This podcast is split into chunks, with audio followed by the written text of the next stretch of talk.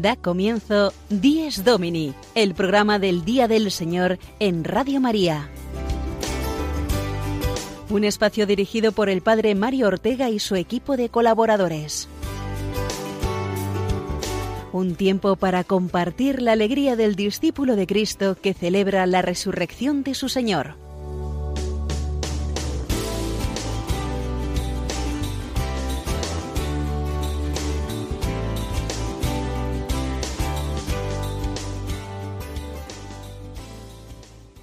Buenos días, amigos radioyentes de Dies Domini. Damos comienzo a una edición más de nuestro programa del Día del Señor, aquí en Radio María y ahora, a esta temprana hora en la que seguramente encontramos a la mayoría de nuestros oyentes en esas primeras labores de la mañana del domingo, levantándose a uno o preparando el desayuno.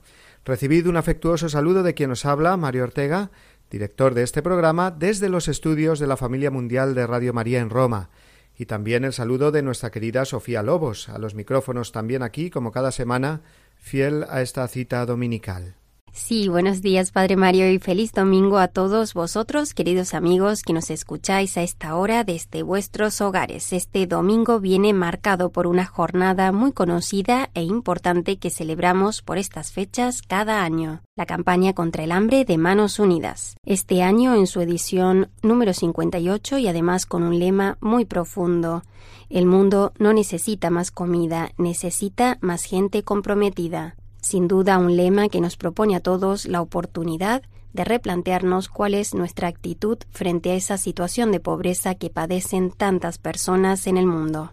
Así es, la campaña contra el hambre, que recordemos viene precedida del Día del Ayuno Voluntario, concretamente antes de ayer, que nos sirve a todos para concienciarnos más de este grave problema que tiene que estar siempre presente en nuestras conciencias y en nuestras oraciones, el hambre en el mundo, son más de ochocientos millones de personas, se dice pronto, las que pasan hambre en el mundo. Pero hambre de verdad, no esa sensación de hambre que podemos experimentar nosotros cuando se nos retrasa a la hora de comer o de cenar. No, hambre de verdad, de no tener nada que echarse a la boca y tener este problema un día sí y otro también. Madres que no tienen nada para poder dar a sus hijos. Es algo muy grave, porque estamos hablando de la mayor necesidad vital y por tanto de un derecho fundamental de toda persona. Es cierto y además forma parte de una dura realidad que padecen tantos hermanos en el mundo. Manos Unidas nos recuerda hoy las palabras de San Juan Pablo II que hablaba de esa paradoja de la abundancia para referirse a que habiendo alimentos de sobra para todos en el mundo, un tercio de esos alimentos acaba en la basura mientras que millones y millones de personas mueren de hambre cada día. A todos se nos ha recordado alguna vez cuando éramos niños y hacíamos algún que otro asco a la comida que cuántos niños quisieran tener el plato que nosotros teníamos delante. O también cuando vamos a algún banquete y vemos que van platos enteros a la basura mientras los comensales no paran de repetir estoy lleno. Bueno, pues eh, muchos están vacíos, hoy y mañana. Y esta jornada de hoy nos tiene que empujar a ser más justos y solidarios, poniendo de nuestra parte lo que podamos, colaborando no solo económicamente, sino a través de esos pequeños detalles que decíamos antes, valorando nosotros y ayudando a los que están a nuestro alrededor a que valoren más también lo que tenemos y hemos de compartir. De ahí el lema de este año El mundo no necesita más comida, necesita más gente comprometida. De ello hablaremos durante el programa de hoy, cuyo contenido nos avanza ahora Sofía en el sumario.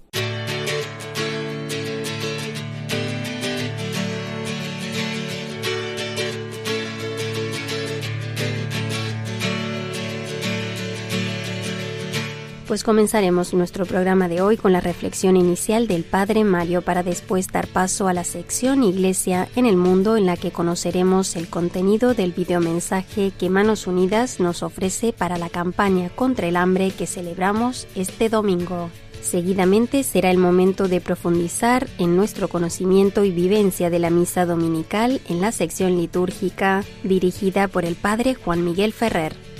A continuación escucharemos a nuestro querido párroco, el padre Jorge González Guadalix, que nos acercará la vida parroquial de cada domingo hasta nuestros hogares. La entrevista de la sección Filmes en la Fe será hoy realizada por el padre Juan Francisco Pacheco a la responsable de la delegación de Manos Unidas en la diócesis de Toledo. Y para terminar, Patricia Moreno en su sección Domingo y Familia nos traerá hoy un interesante argumento, la importancia de la Eucaristía Dominical para la vida de la familia.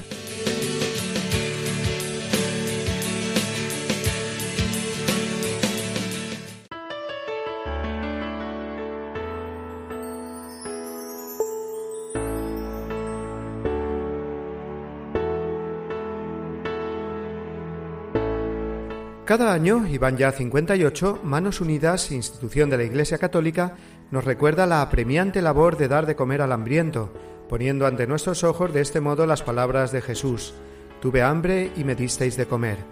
Y es que el mismo Señor que sació el hambre de la multitud multiplicando panes y peces, es el que sufre hoy en cada uno de nuestros hermanos que mueren o están expuestos a grandes enfermedades por la carencia de alimentos.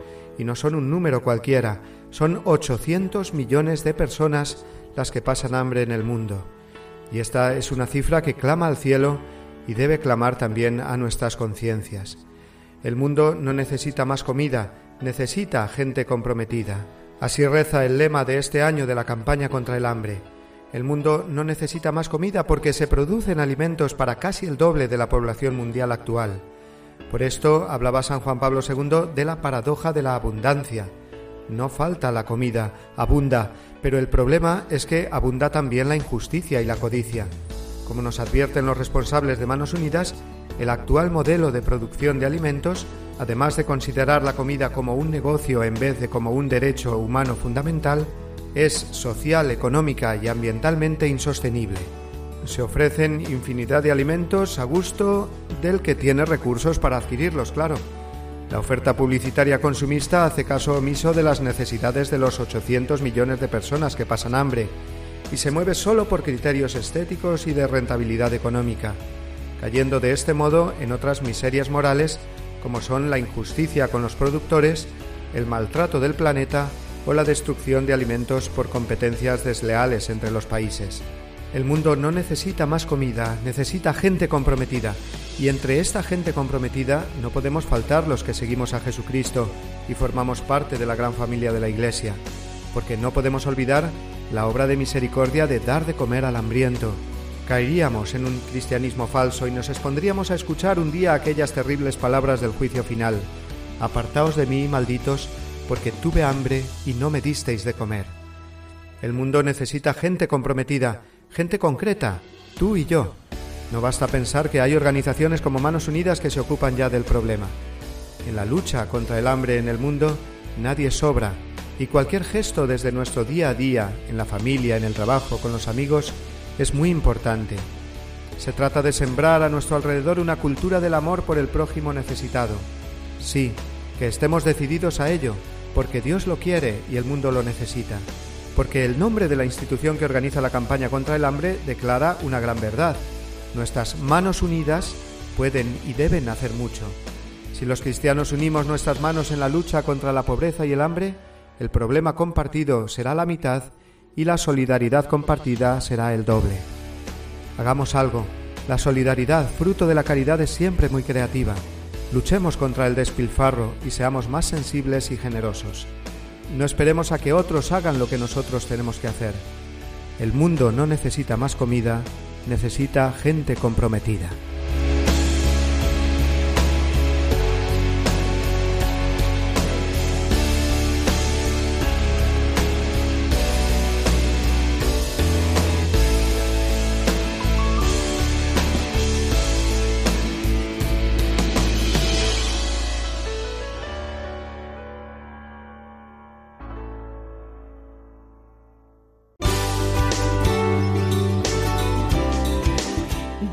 Domini, el programa del Día del Señor en Radio María. Un tiempo para compartir la alegría del discípulo de Cristo que celebra la resurrección de su Señor.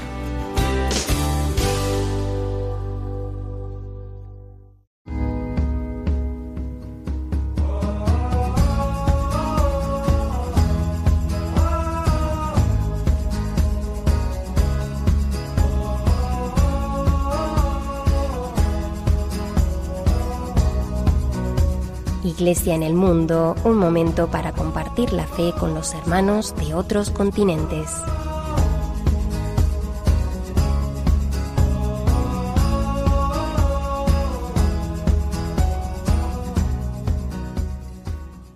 Para conocer mejor la campaña contra el hambre que hoy celebramos, la que organiza Manos Unidas, institución de la Iglesia Católica, vamos a escuchar el audio de un precioso vídeo que esta organización ha preparado con motivo de este día. En la presentación de este vídeo se dice que Manos Unidas nació como campaña contra el hambre para dar respuesta a una llamada de la comunidad internacional a unir esfuerzos y acabar con esa lacra en el mundo. Sesenta años después asistimos a lo que San Juan Pablo II denominó la paradoja de la abundancia, a pesar de que se produce lo suficiente para alimentar a casi el doble de la población mundial actual, sigue habiendo 800 millones de personas a las que se les niega el derecho fundamental a alimentarse. Esto es precisamente lo que refleja este vídeo que, como decimos, han preparado y vamos a escucharlo ahora.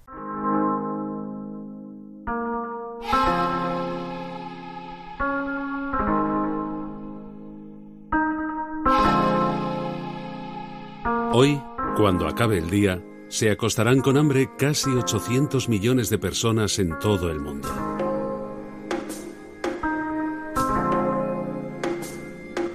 Hoy, cuando acabe el día, se habrán tirado millones de toneladas de alimentos en todo el mundo. Es así de simple, así de doloroso, así de inaceptable.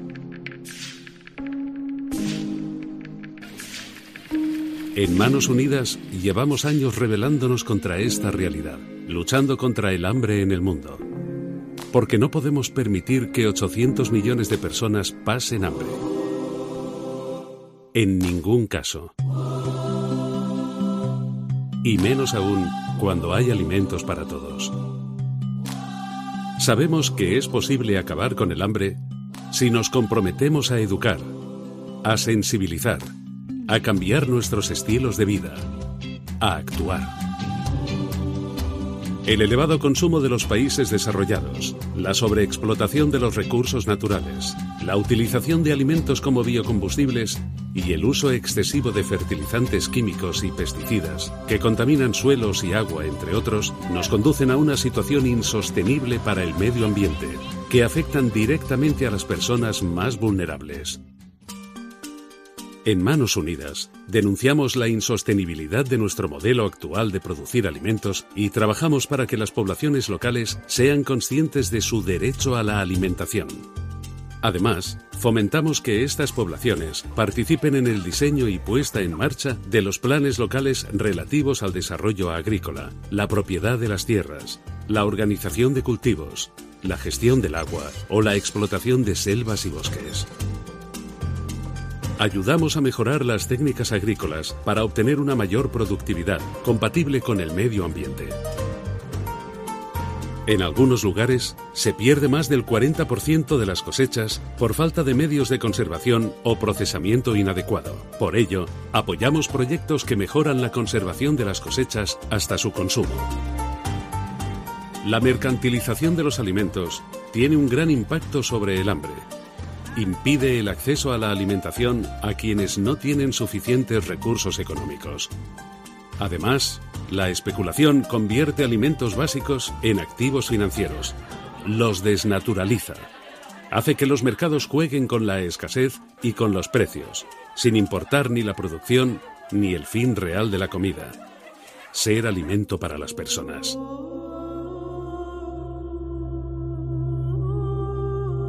En Manos Unidas denunciamos la especulación, defendemos a las personas. Y, porque entendemos que la alimentación es un derecho, no un negocio, colaboramos con proyectos de capacitación y apoyo a la industria agrícola local para atajar el problema desde el origen. Apoyamos la creación de reservas alimentarias y la gestión de excedentes para garantizar el acceso directo a los alimentos. Y apoyamos también las redes de comercio justo y la creación de cooperativas para la producción y venta de alimentos. El planeta produce alimentos suficientes para todos, pero millones de personas, generalmente de los países más pobres, no acceden a estos alimentos. Mientras, en los países ricos es donde más se desperdicia.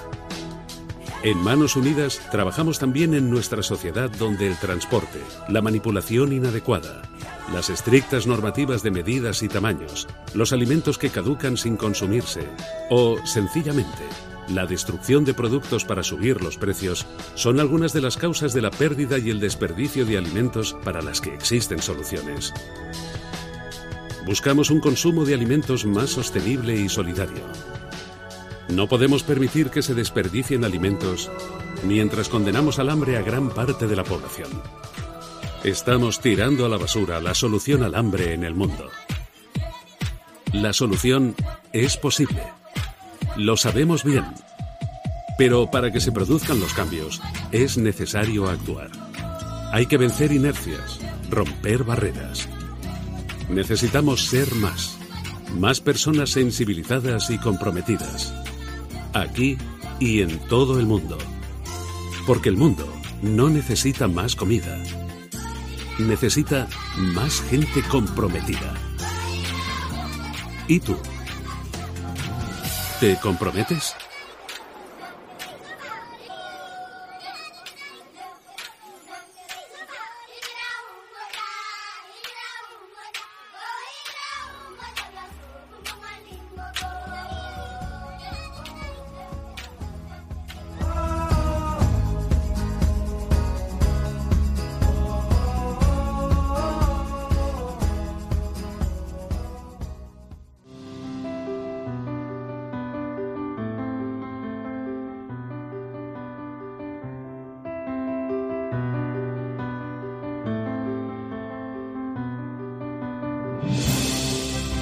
Es domingo.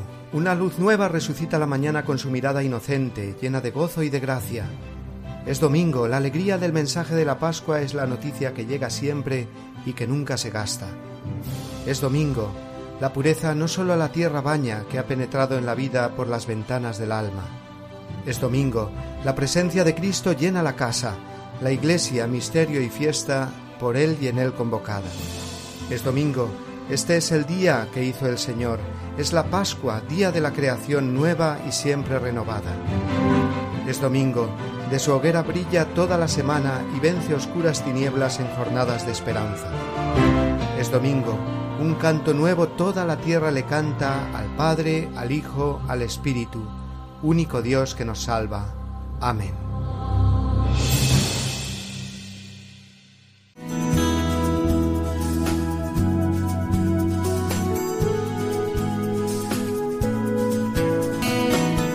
Vamos mejor nuestra misa dominical, el apunte litúrgico semanal de don Juan Miguel Ferrer. Un saludo a todos vosotros, queridos amigos oyentes de Radio María. Desde este programa Dies Domini vamos a comenzar la sección sobre la celebración de la Santa Misa. Aquí vamos recorriendo paso a paso los diversos momentos de la celebración con la intención de ayudar a que todos podamos participar con mayor fruto de esta celebración que es el centro de la vida de la Iglesia. Si en los programas anteriores hemos estado hablando de la palabra de Dios, ahora justo, acabada la liturgia de la palabra, normalmente con la profesión de fe y con la oración de los fieles, nos llega el momento de presentar las ofrendas. Este es un momento que es delicado.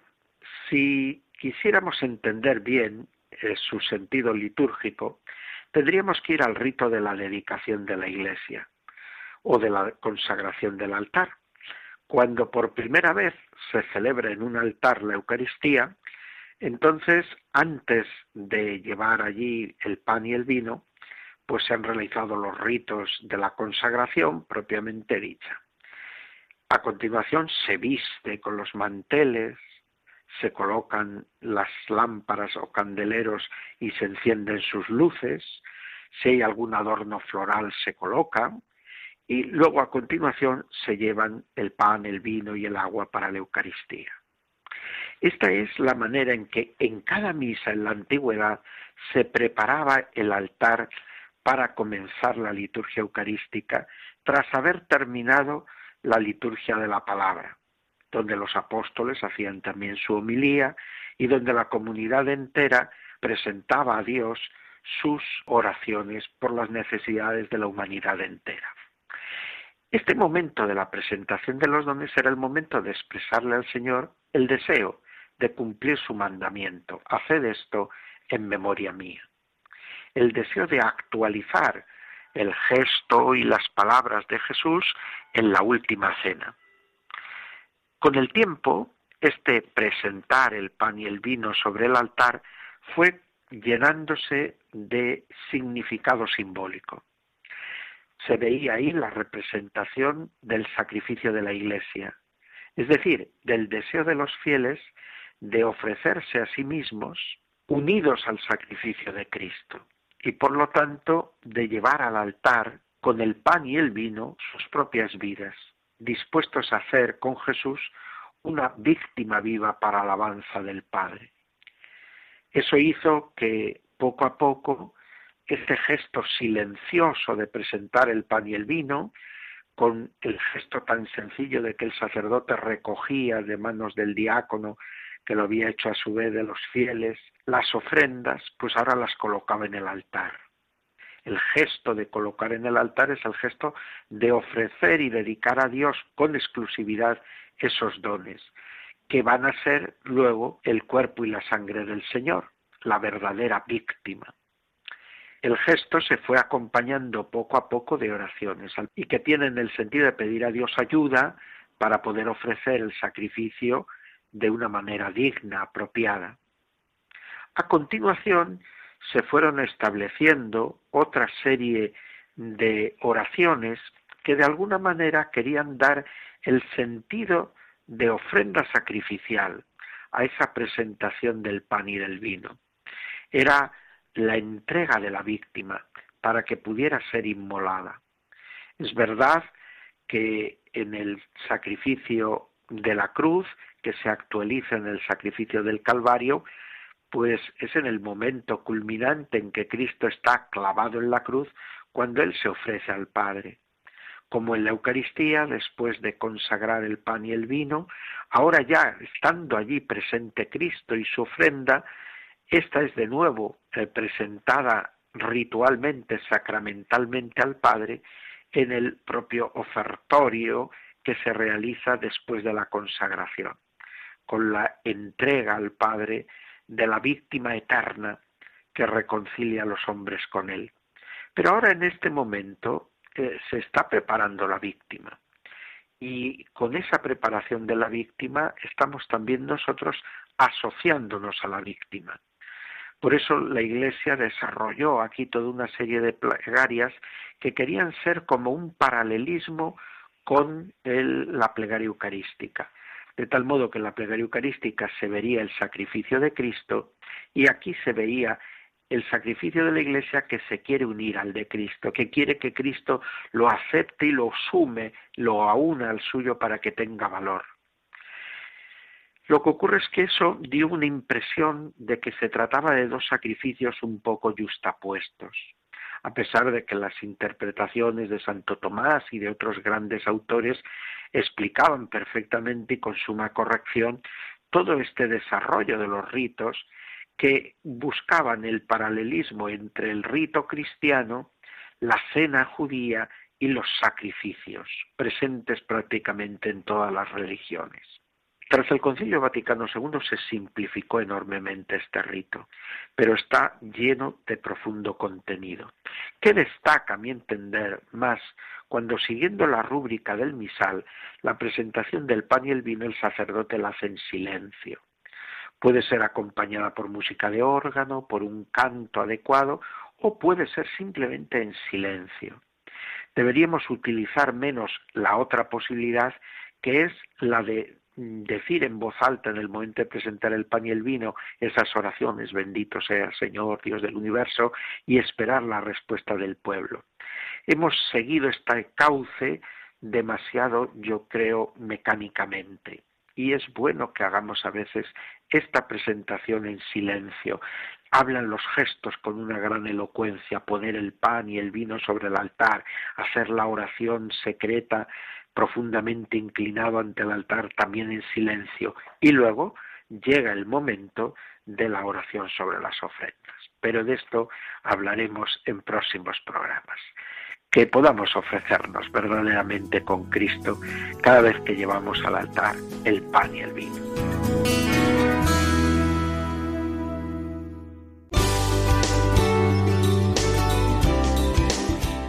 Domini, el programa del Día del Señor en Radio María.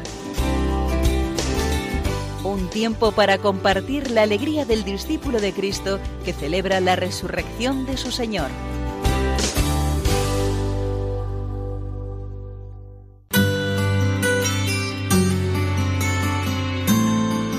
El domingo desde mi parroquia, la reflexión semanal del Padre Jorge González Guadalix.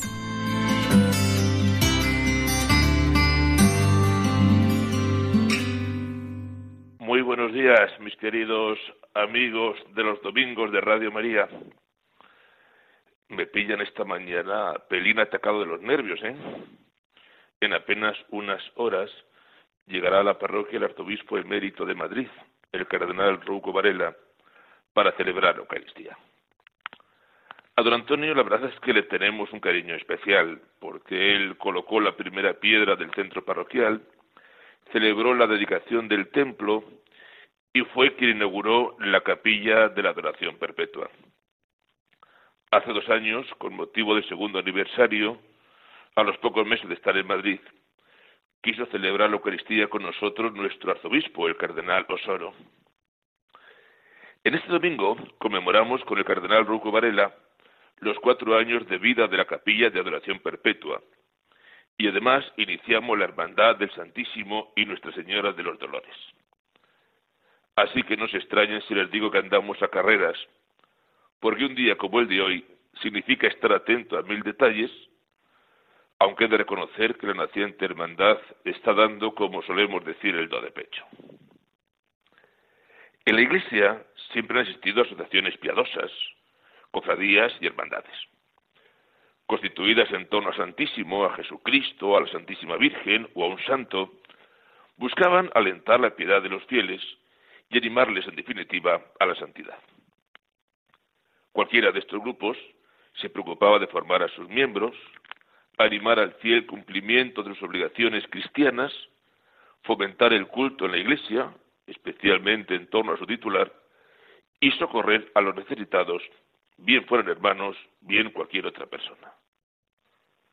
Es verdad que la imagen que se da falsea un poco todo esto externamente de una hermandad, apenas se ve más que medallas, centros y procesiones. Y es demasiado sencillo afirmar que una hermandad o una fraternidad es cosa del pasado y que solo sirve para lucimiento y mucho aparentar. Es una forma de verlo. Pero junto a esas hermandades más conocidas o llenas de famosos, la Iglesia está llena de asociaciones de fieles, que humildemente y sencillamente se asocian para ayudarse a vivir cristianamente y para dar testimonio de su fe. La nueva hermandad del Santísimo Nuestra Señora de los Dolores nace en la parroquia para asumir como propia la capilla de adoración perpetua y encargarse de su funcionamiento y difusión de su existencia, para fomentar el culto a la Virgen de los Dolores y para hacer pública la fe en el barrio sacando adelante cada año la procesión de la Virgen de los Dolores y la procesión del Corpus. Y no es mala cosa lo de salir a la calle, que los católicos parece que andamos cada día más acomplejados. Y me largo a toda prisa, que la mañanita es densa. Un cardenal en misa. Tras la Eucaristía queremos tomar un refresco con la gente y he querido que nos acompañen los sacerdotes vecinos, si no todos en misa, que no pueden, que el domingo, por lo menos a comer. Así que una locura de día. Recen por la parroquia en este cuarto aniversario de la capilla de adoración y recen por esta naciente hermandad. Que el Señor y la Virgen de los Dolores se lo paguen. Feliz domingo amigos y hasta la semana que viene, si Dios quiere.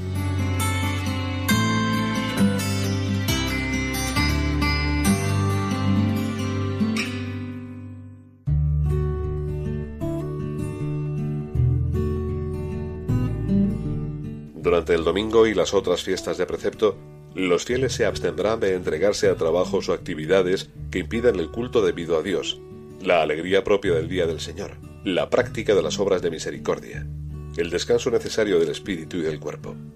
Catecismo de la Iglesia Católica, número 2185.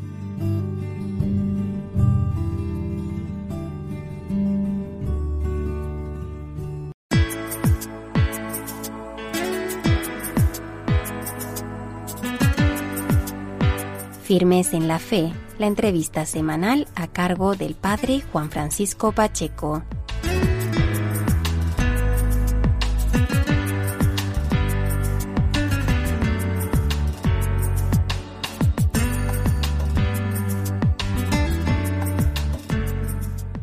Buenos días amigos de Radio María, hoy es sexto domingo del tiempo ordinario y además hoy la Iglesia de España celebra la campaña de Manos Unidas, esta campaña contra el hambre que empezó ya hace muchos años. Este año tiene el lema eh, Manos Unidas, esta campaña, el mundo no necesita más comida, necesita más gente comprometida. Por esta razón, eh, nosotros en nuestro programa de hoy queremos hablar de esta, de esta labor de Manos Unidas, de esta ONG de la Iglesia Católica. Y qué mejor manera de hacerlo que hablando con una de sus personas, de sus voluntarias comprometidas. En este caso nos hemos trasladado hasta la delegación de Manos Unidas de la Diócesis de Toledo para hablar con su presidenta, con María Lucía, con Lucía Morales, que se encuentra al otro lado del teléfono. Ella es esposa, madre de familia, pero concretamente hace poco que recibió este nombramiento de presidenta diocesana de Manos Unidas. Lucía, buenos días. Buenos días. Gracias por estar ahí. Gracias a vosotros por llamarnos. Y también... A Manos Unidas y acordaros siempre de nosotros. y feliz día del Señor, lo primero, que no lo hemos dicho. Sí, claro, por supuesto. Feliz domingo. Pues, Lucía, eh, mm, vamos a hablar de esta, de esta labor de Manos Unidas, concretamente desde tu cometido como presidenta de una delegación diocesana de la diócesis de Toledo. Eh, mm, grosso modo, Lucía, ¿cómo, ¿cómo podemos resumir la campaña de Manos Unidas y, y en, qué, en qué se basa? Bueno, pues eh, la campaña de Manos Unidas, como cualquier trabajo de Manos Unidas, se basa primero en el Evangelio, de, servir a, Cristo en, los demás, especialmente en los pobres, y, en la doctrina social de la Iglesia que deriva del Evangelio. Por tanto, en practicar las obras de misericordia, eh, o sea, el Evangelio en sí. y, eso es en lo que se basa cualquier campaña y cualquier labor de, Manos Unidas. Y, bueno, pues cada año se, se realiza una, una campaña Ahora estamos en una campaña trienal que comenzó el año pasado con Plantale cara al hambre siembra. Este año es, planta, es Plantale cara al hambre, comprométete. El mundo no necesita más comida, necesita más gente comprometida. Y se lanzará la campaña el día, se ha lanzado la campaña, perdón, el día 26 de, enero aquí en la diócesis de, Toledo con un, con un concierto que, que ya es tradicional aquí hacerlo de, esta, de este modo en Toledo y vamos a disfrutar también de la presencia, estamos disfrutando de la presencia en este fin de semana de un misionero que nos va a ayudar en las, las actividades que hagamos en este fin de semana para, para la campaña. ¿Cómo, eh, desde, desde tu experiencia, porque pienso que cada diócesis, ¿verdad?, tiene, tiene encargado un cometido, ¿no?, en los países donde se colabora. Concretamente, la diócesis de Toledo eh, lleva años colaborando, o por lo menos tenéis experiencia de colaboración en países en vías de desarrollo, ¿verdad? ¿Cómo son esos proyectos que, que se apoyan desde las diócesis, desde las delegaciones diocesanas de Manos Unidas? Bueno, pues son proyectos de cinco tipos. Son proyectos educativos, sanitarios, agrícolas, de promoción social y de promoción de la mujer. Son de esos cinco tipos, fundamentalmente. Y concretamente el vuestro, ¿en ¿cómo es? El, el, nuestro te refieres al de este año. Sí, o al que habéis desarrollado otras. El que hemos desarrollado en este, en este, en este año pasado era, era educativo eh, con mujeres de la India, en, en, un gran slam de, de la India. Y bueno, pues educando a las mujeres educas a la, a la sociedad. Si ellas, que allí no son nada, tienen un medio de vida, pues, pues pueden sacar a su, a su familia adelante. Y este año tenemos uno, uno de, de África. En, este momento me acabo de quedar en blanco porque es que tengo en la mente los 16 proyectos de la diócesis, no solamente el de la delegación de Toledo, sí. el de arciprestazgo de Toledo. Sí. Y entonces ahora mismo eh, sé que es en África, pero me acabo de quedar en blanco y no tengo delante no te preocupes. El, país. Me parece que es en Mozambique, pero no estoy seguro. Sí, no te preocupes. Lucía, sobre todo, sobre todo es em, el lanzar esta pregunta es para que puedas motivar a todos los que nos estén escuchando esta mañana y luego a través del podcast a, colaborar con, Manos Unidas. Pienso que el lema de este año eh, es muy profundo, ¿verdad? Es extenso porque es, es más larga la frase que otras en otras ocasiones, pero ¿qué entraña? Es decir, ¿dónde está la clave ¿no? de la colaboración con Manos Unidas? Pues, entraña, por, por una parte, resulta extraño decir que el hambre no necesita más comida cuando hay 800 millones de personas como mínimo que se mueren de hambre diariamente.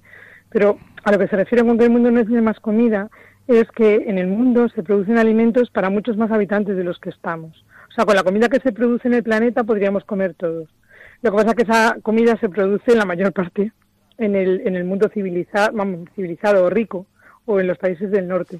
Y desde que sembramos hasta que consumimos, en toda esa cadena, de, en larga cadena de, de la alimentación se desperdicia un tercio de los alimentos. O sea, un tercio de los alimentos acaban en la basura, o porque sembramos mal, o porque cosechamos mal, o porque almacenamos mal, o porque en la, en la distribución también se pierde, o porque luego los, los comercios te exigen una serie de normas de etiquetados, de envasados, de calidad, de color, de forma, todos mismo tamaño, o sea, que sean como muy bonitos de aspecto. O, o nosotros que compramos un poco compulsivamente, llenamos las neveras y luego mucha comida resulta en la basura, ¿no? O sea, a lo largo de todo el proceso se pierde muchísima alimento. No quiere decir que ese alimento pudiera llegar como tal a los países del, norte, del sur, pero todo ese dinero que se pierde eh, sí podría ser empleado para ayudar a nuestros hermanos del sur a, realizar proyectos de, desarrollo para que ellos se conviertan en, su, en los propios agentes de su, de su vida y de, y de su y de su desarrollo, ¿no? Esa, esa, sería una parte muy resumida de lo que, ¿por qué no necesitamos más comida? Que suena como muy raro, habiendo gente que se muere de hambre. Y lo de necesitar más gente comprometida es que no solamente podemos ayudar con dinero, sacar del bolsillo, pues, o bien de lo que me sobra, o bien de lo que necesito y me privo de ello, sino que también podemos colaborar eh, con nuestros hermanos con nuestro tiempo, apuntándonos a colaborar, a colaborar como voluntario, como voluntario en Manos Unidas, para poder eh, sacar los proyectos adelante hay que hacer muchísimas actividades y muchísimo trabajo. Y para realizar todas esas actividades y todo ese trabajo se necesitan voluntarios. ¿Habéis tenido experiencia, y tú concretamente, Lucía, de, de poder hablar con alguna de esas personas, mm, esas personas que han sido partícipes de esos proyectos, es decir, beneficiarias de esos proyectos? ¿Habéis tenido ocasión? Yo solamente, bueno, es que, bueno, llevo poco tiempo, poco tiempo en Manos Unidas y, bueno, solamente he hablado con una persona que ha sido misionera. Eh, es de las, de las, eh, una hermana de Tavera, del Colegio Tavera de Toledo. Eh, hija de la caridad, una hija de hija la, de la caridad. Hija de la caridad, que estuvo muchísimos años de misionera en, en distintos países y, y, Manos Unidas tiene como socio local en muchos países a, la misionera a, a las hijas de la caridad. Y entonces ella decía que ya sí que ha visto como en vivo y en directo eh, esa, eh, esa, ese trabajo de Manos Unidas en España ha llegado en forma de ayuda a, a los países donde ella ha estado como, como misionera eh, y, viendo cómo se beneficiaba la población de, de, ese, de ese proyecto. ¿no? Pero no, en directo todavía no, porque bueno, pues, todavía no me ha surgido oportunidad de poder realizar alguno de estos viajes que, que se sortean un poco por las delegaciones, pero sí todos los años se hacen viajes eh, a, Asia, a África y América, que son principalmente donde más proyectos se tienen, para, para visitar varios proyectos in, situ, ¿no? Y ver y ver que, pues eso, que el dinero llega, que la ayuda llega y que como se encadena un proyecto con otro muchas veces, se va viendo cómo, cómo el desarrollo se produce en esa zona. Muy bien, Lucía. Pues pienso que, que, que ah, con, estos escasos minutos hemos aprovechado suficientemente bien el tiempo porque has lanzado ese mensaje, ¿no? De compromiso, de esperanza y sobre todo de que de esa de esa transparencia, ¿no? Que el dinero llega a aquellos lugares donde se necesita, ¿no? Donde, donde para donde se pide la ayuda concreta. No sé... solamente solamente diría que no es una cuestión de caridad, es una cuestión de justicia, porque nuestros hermanos más pobres no han hecho nada para ser pobres no tienen ninguna culpa, ni nosotros ningún mérito para ser ricos, entre comillas. Entonces, bueno, pues que pensemos que es cuestión de justicia el, redistribuir eh, la creación. Dios ha creado el mundo para todos, no solo para unos pocos, como nos recuerda nuestro Papa Francisco en Laudato Si. Desde luego, desde luego, Lucía. Pues qué, qué buen colofón, ¿no? Es cuestión de justicia para la entrevista de esta mañana, de esta mañana en la cual eh, Manos Unidas tiene un papel muy primordial en este sexto domingo del tiempo ordinario.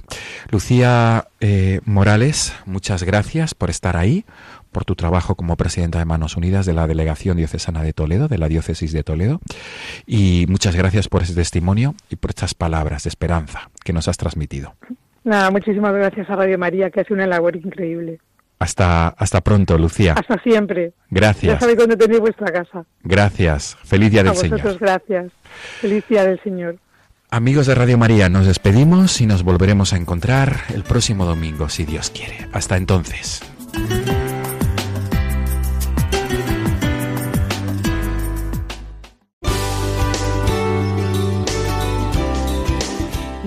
Domini, el programa del Día del Señor en Radio María.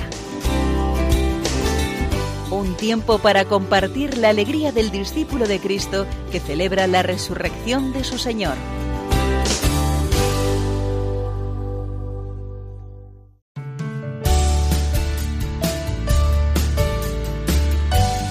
Domingo y Familia, una sección conducida por Patricia Moreno.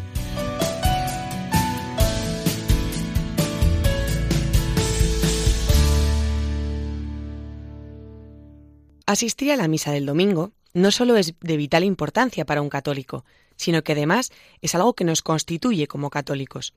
Y dentro de una familia cristiana es una práctica de piedad que no podemos pasar por alto. La familia que reza unida permanece unida, decía el Papa Pablo VI. Es importante que más allá de las prácticas de piedad personales de cada miembro de la familia, que también son muy importantes, se cuiden y se reserven momentos para vivir la fe católica unidos y en este sentido, la misa del domingo ocupa un lugar privilegiado sin duda.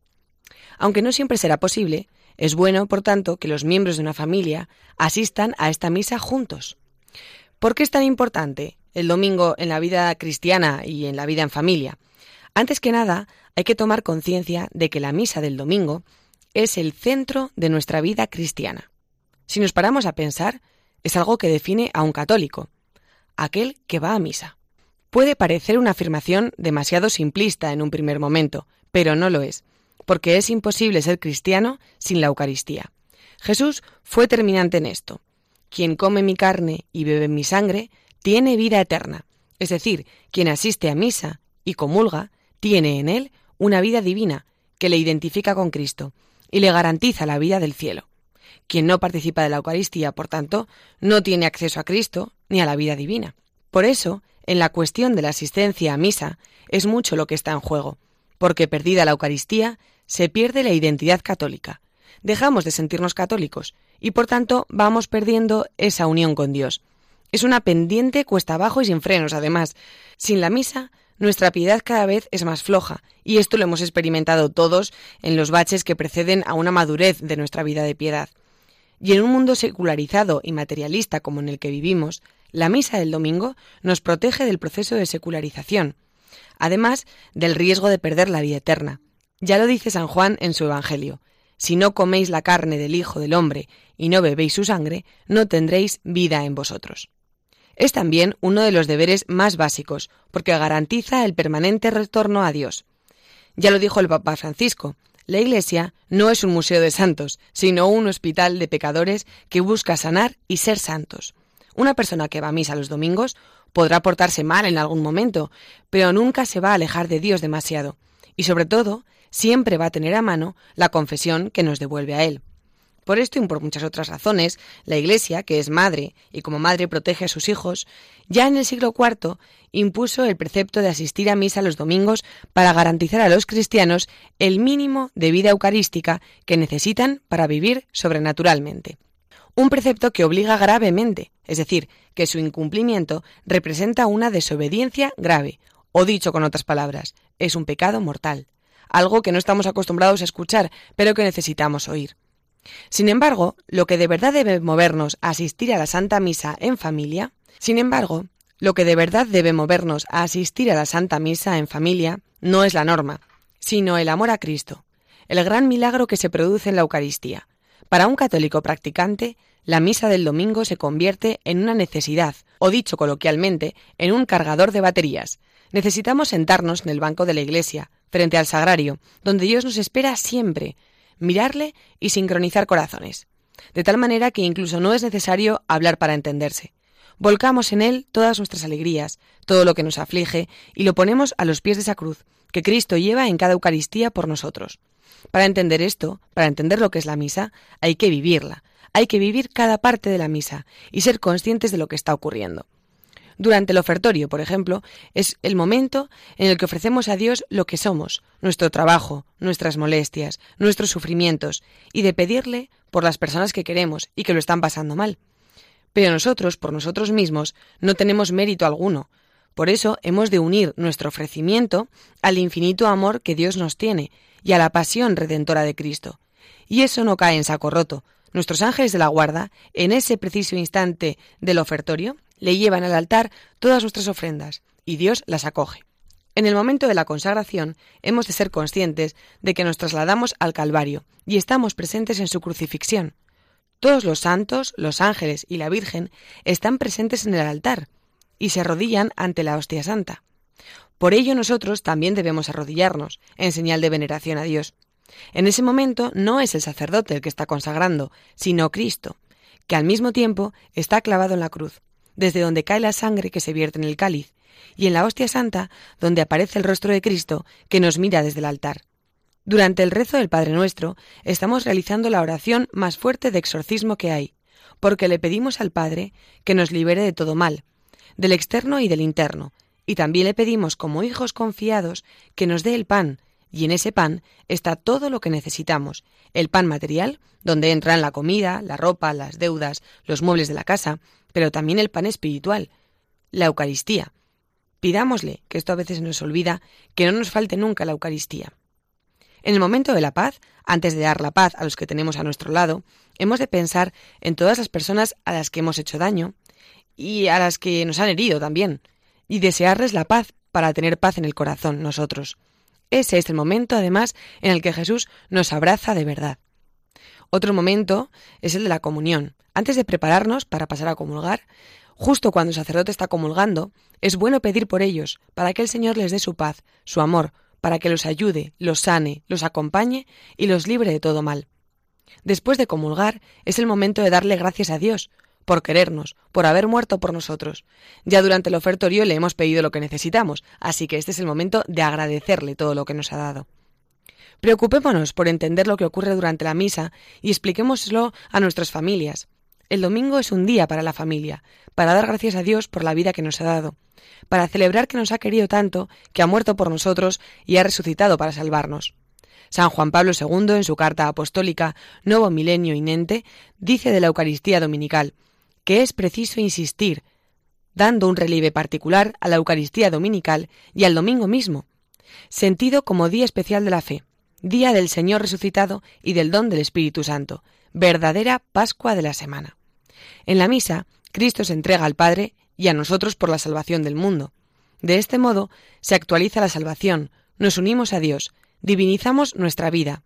En Cristo nos unimos a nuestros hermanos, nos alimentamos con el pan que da la vida eterna. La misa es el resumen, la fuente y la cima de toda la vida cristiana. Asistamos, pues, a la misa con nuestras familias, a la misa del domingo, por todo lo que hemos comentado, lo importante que es, y no nos dejemos a nadie atrás. Vayamos todos, madre, padre, hijos, y estemos allí con el Señor, que nos está esperando. Me despido hasta el próximo programa. Que Dios os bendiga. Feliz día del Señor.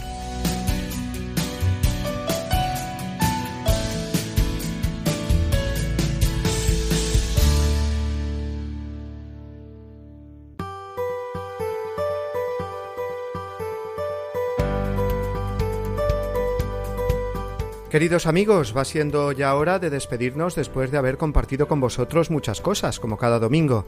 Las diversas secciones de nuestro programa pretenden ser como distintos enfoques que nos ayuden a iluminar mejor la jornada dominical que tenemos por delante.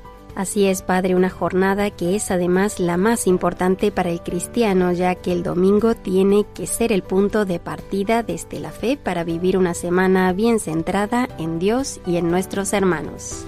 Hoy lo hemos hecho principalmente desde la jornada de la campaña contra el hambre y lo hacemos con el deseo de que nuestros propósitos para ser más comprometidos con esta causa no se queden solo en el ímpetu de un día. Sí, porque ser comprometidos con algo que la Iglesia y la misma justicia nos piden, como es el ser más conscientes y solidarios con el problema del hambre en el mundo, exige una actitud continua por nuestra parte, una actitud eh, contagiosa, podríamos decir, Ojalá contagiemos en nuestros ambientes esa santa preocupación por la adecuada distribución de los bienes materiales, en concreto de los alimentos, en todo el mundo. Jesús eh, nos lo pide en el Evangelio y la Iglesia también. El Papa Francisco nos lo repite por activa y por pasiva, que los cristianos tenemos que tener un corazón más abierto, más atento y comprometido con los más necesitados. Antes de irnos vamos a recordar, como hacemos siempre, nuestro correo electrónico y las demás formas de contactar con nosotros a través de Internet. Ya lo hacen nuestros oyentes y queremos agradecer ahora a los que nos enviáis saludos, mensajes de agradecimiento y también algunas sugerencias o comentarios sobre los programas.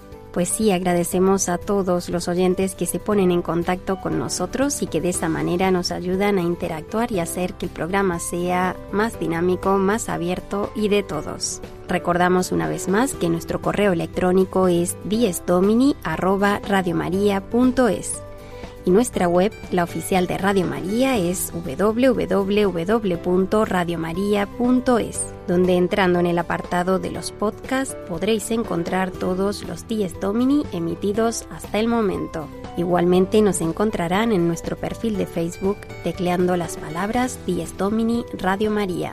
Gracias Sofía y gracias también a vosotros amigos por vuestra atención. Nos vemos el domingo que viene. Dios os bendiga un montón durante esta semana. Gracias a usted, Padre Mario, que termine bien el día del Señor. Saludamos por ahora a nuestra audiencia. Les deseamos que tengan una hermosa semana y hasta el domingo que viene, si Dios quiere.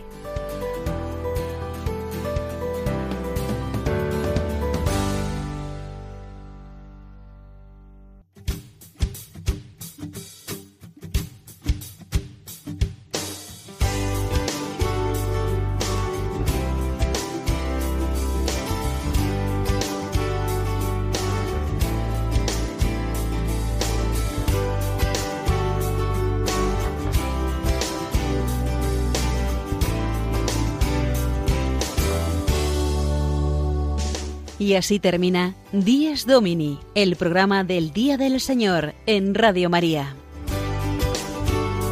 Un espacio dirigido por el Padre Mario Ortega y su equipo de colaboradores.